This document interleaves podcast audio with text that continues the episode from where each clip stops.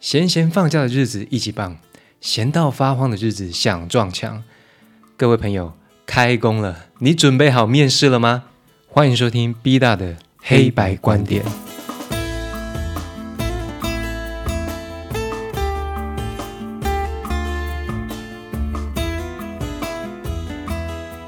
今天我们要来谈的就是职场面试大解密。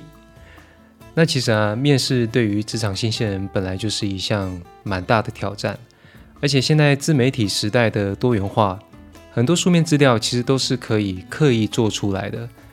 那这边我要提一下，就是我们是设计系的，那我也面试了不少设计人，在设计的部分资料做的最强大的，我不得不称赞一下，就是台科大。我台科大做的资料，感觉他们组织体系都是练习过的。一级棒。那么其实最后呢，到一对一面对面的时候，这真的是变得压力山大，而不是资料准备就可以了。因为资料你可以有很充分的时间自己慢慢听，慢慢调，调到符合的那个公司的那个样子。那甚至现在啊，很多学生因为实习的需求，零学分哦，像零学分的实习，很多学校都有两个月。甚至我一路带了几年下来的明治科技大学是一年的，那你在大学就得面对这样子面试的挑战。那不管啊你是内向还是外向的人，其实面试的精髓就在于你要精准的传达自己。有时候你的书面做的再好，都有可能输给给处于活溜溜的对手。口才好的朋友，你可能还会输给那种装可爱的小萝莉。那全部全部呢？你都准备万全了，最后你居然输给一个相关人士的赞美。他打电话阿萨子一下，哎，我最近有一个学生哦，最近有一批牛肉还不错，哦，那听起来哦可以哦，那我要了。那今天我们要讨论就是，到底这些业界主管啊，他看的是能力、品味还是口味呢？其实我们真的大部分的职场新鲜人摸不着头绪啊。那我在职场上面试过，应该有近百位的设计师跟学生。今天我就要来给大家分析，而且帮大家整理几个小诀窍。首先，我这边帮大家列了五种主管面试的喜好类型。那首先第一种呢，我们称它为充分准备型。你一定有碰过啊，就是在面试以前紧张的要命。那你用尽所有办法，把要面试的那家公司啊，比如说台积电，把它的资料哇历史全部背得滚瓜烂熟。那你的书面资料呢，作品集啊，印了精装本以外，你还外加一个那个公司的 logo 的书腰加以衬托。不过你们不用怀疑，有经验的主管也会知道，换个书腰、书眉加个其他公司的 logo，你就可以应付下一个公司。而讲应付有点不好听了，你就可以在下一个公司继续使用。那现在我要告诉各位，这些动作呢，对于这些主管有没有加分？答案是有的。原因其实有两个字啊，就是诚意。充分准备的新鲜人呢，对于进入那个公司的渴望度，绝对比其他人还要高。因为你还没进入这个职场以前，你就用各种管道去理解那个公司的文化。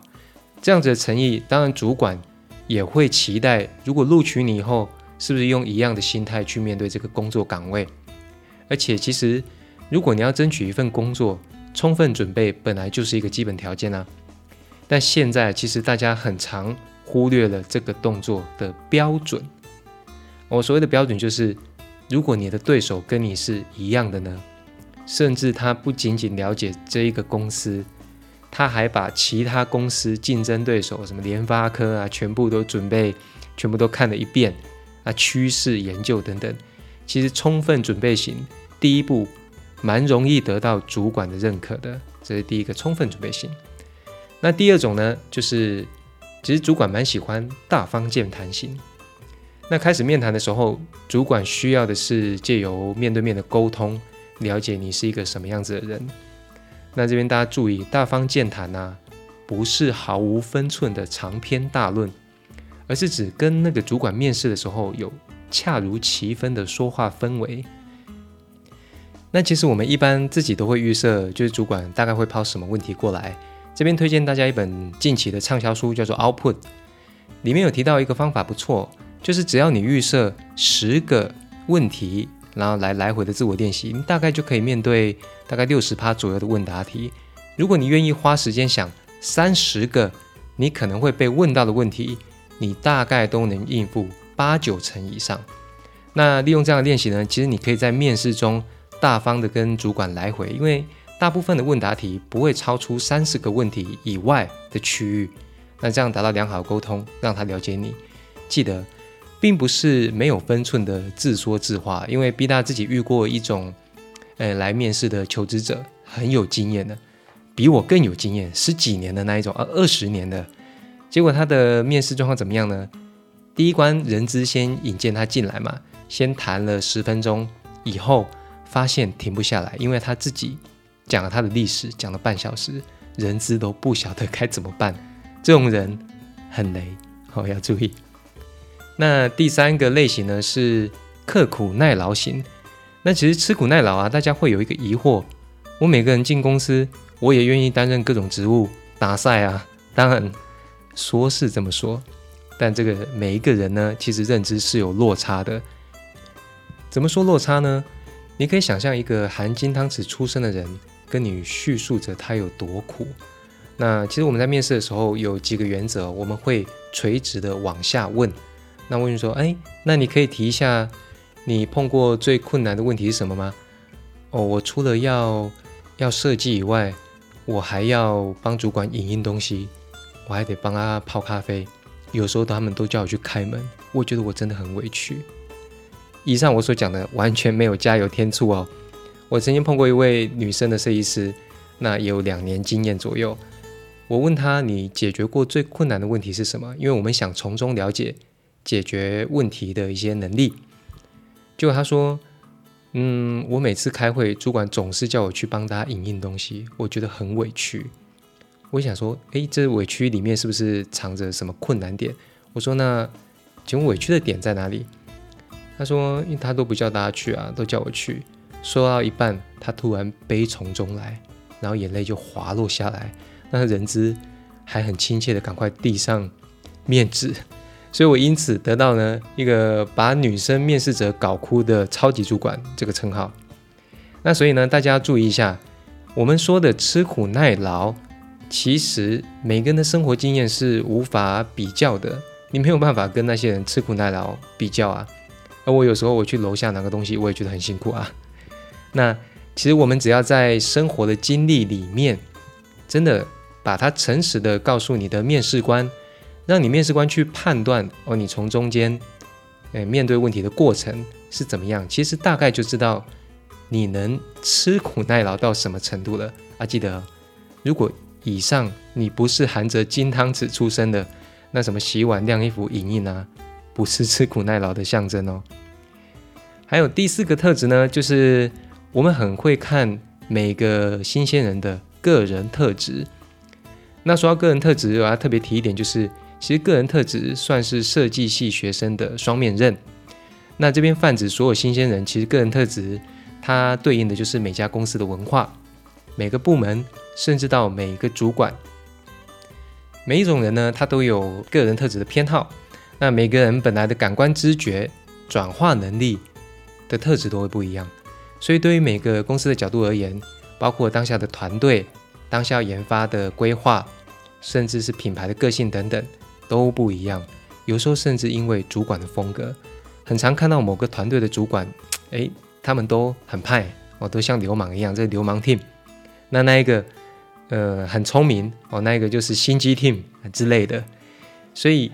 你可以试着去了解一下你要加入的那个团队，打听一下，看一下那个文化风格，能不能在面试的时候稍微调整成他们的那个样子啊？结合你的个性，其实你很容易可以营造出你是你有红海人的感觉，你有什么什么人的感觉，其实让主管在面试的时候不小心喜欢上你的人格特质。